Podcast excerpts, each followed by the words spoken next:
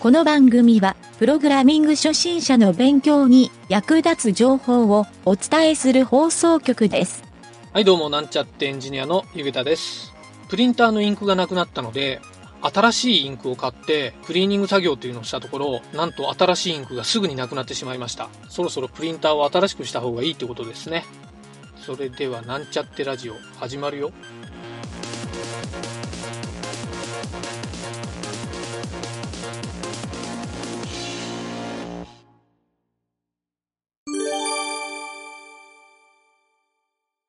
はい、それでは、プログラミングレッスンの CSS 編に行きたいと思います。今回は、角丸について学習したいと思います。この角丸っていうのがですね、デザインをする上でかなりよく使うテクニックなので、えーこの必ず覚えておいた方がいい機能の一つだと思います。はい、この CSS のバージョン3になってからようやく搭載された機能で、実はそれまでのバージョンではですね、角丸っていう機能はなかったんですね。はい。なんでこの角丸っていう機能が必要かっていうと、えーいろいろなですね、OS とかで表示されてる、まあ、アイコンだったり、えーウィンドウだったり、どれもですね、角がちょっとだけ丸まってるような感じになってると思うんですね。はい。もちろん、あの、フラットデザインっていうやり方で、角をちゃんと表示して、角丸になってないっていうデザインもあるんですけど、えー多くの場合ですね、ちょっとだけ角を丸くするっていうので、デザインを、えーされてるサイトとか、いろんなところがですね、まあデザインに対してちょっと目を配ってみると、この角丸っていうのがよく使われてるっていうのがわかると思います。はい。そういった角丸機能がなかった頃っていうのは、実はですね、結構苦労しながらみんなこの角丸をですね、ウェブサイトでは実装していたっていう、ちょっとそういう過去の話もしてみたいなと思います。はい。その昔というか、この角丸機能がなかった頃って、実際にどうやっていたかというと、実は角の丸みをですね、画像で作って、それを、えーその表示したいエレメントをですね、全体をテーブルで囲ったりしてですね、えーまあ、テーブルが一番多いかな。そういったあの表組みたいにして、角丸のセルを作るんですね。そこに、えー左上、右上、左下、右下っていう形で四隅に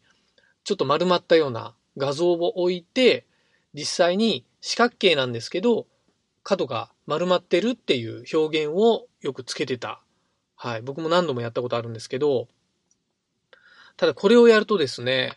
たまに、えーホームページを見たときに、その角の画像がですね、えーエレメントの通常の表示からですね、ずれて表示されているページとか、えーそういったのがですね、目立つところもよく見かけたので、結構諸刃の剣だったのもよく覚えてるんですが、それがですね、今ではこの CSS でもう一行書くと簡単に角丸がつけられるといういい時代になったので、えーこんな便利な機能はないかなと思って、えー皆さんよく使っていると思います。はい。それではですね、実際にこの角丸の付け方っていうのを、えーどうすればいいかっていうのを学習していきたいんですが、まずですね、基本の情報としてですね、エレメントの、え角を丸くするっていうことなので、エレメントとその背景とか、えーまあ背景ですね。エレメントと背景の境界線がわかるように、えー周囲にですね、ボーダーのラインをつけている状態か、まあ、背景とかバックグラウンドに色がついている状態っていう風にしてあるっていうのが大前提になってきます。はい。まあ、実はテクニックとしてですね、えー前回やった影をつけるっていうやり方をしておくと、境界線がなくてもですね、えー結構存在感が出るエレメントで、かつ角丸をするとしっかりそれがですね、反映される、えーそういったデザインテクニックもあるので、慣れてきた時に、えーそうしたテクニックを覚えていくといいと思います。はい。えー実際にですね、この角丸の書き方なんですけど、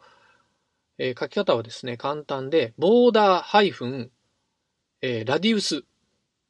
えーちょっとスペルを言いますね。ボーダーは BORDER。radius。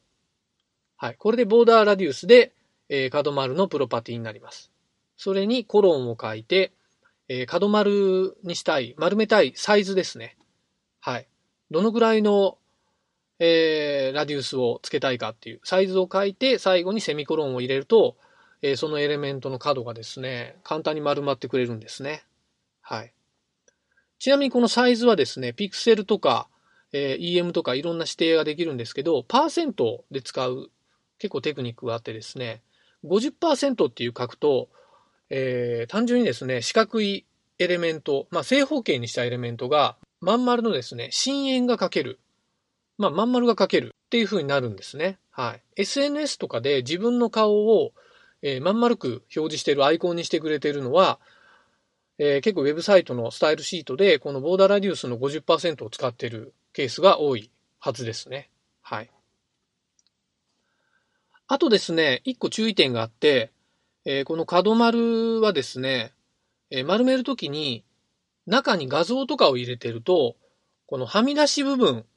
をですね、非表示にしてあげないと、実は角丸まってるんですけど、中の画像とかテーブルとかがそのまま表示されているっていうこともあるので、必ずですね、オーバーフローのヒドゥンっていう、えー、このプロパティを書いてあげるっていうのを忘れないようにしましょう。はい。でですね、ちょっと上級テクニックとして、えー、この角丸のサイズを書く値のところですね。ここをですね、もうちょっと細かく細分化して書くことで、まあ、四隅ありますよね、エレメントに。左上、右上、左下、右下っていう、この四隅の特定の部分だけを角丸にするっていうこともできるようになります。もうちょっと細かいんですけど、角丸の縦の径と横の径、これも切り替えることができるんですね。はい。書き方は、まず、角丸のそれぞれの、えー、左上、右上、右下、左下。時計回りに、左上から時計回りになってるっていうのを想像してもらうといいんですけど、えー、これを書くことで、えー、各底の四隅の値、サイズを変更することができます。はい。ちょっとあんまり、これはですね、使ってるところは見ないんですけど、デザイン的にちょっと、その、角丸の径を変えて、えー、面白い効果を出しているサイトもたまに見かけたりもするので、えー、覚えておくと便利かもしれません。はい。さらにですね、その横径と縦径をどう切り替えるかっていうと、えー、さっき言った値の書き方の左上、右上、右下、左下の後ろにですね、スラッシュを入れて、このさらに左上、右上、右下、左下っていう値を書くと、えー、最初のスラッシュの前の状態ですね。スラッシュの、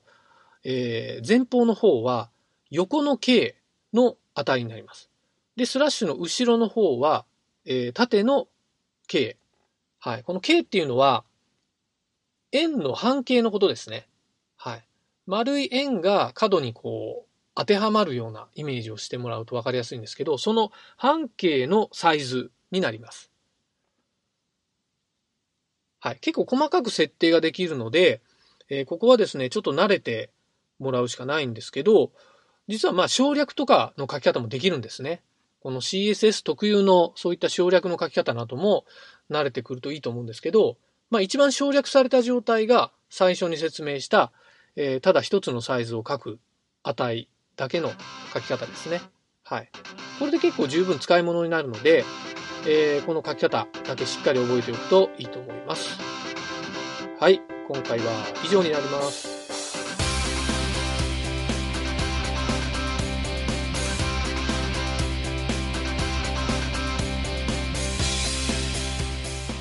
番組ホームページは http コロンスラッシュスラッシュ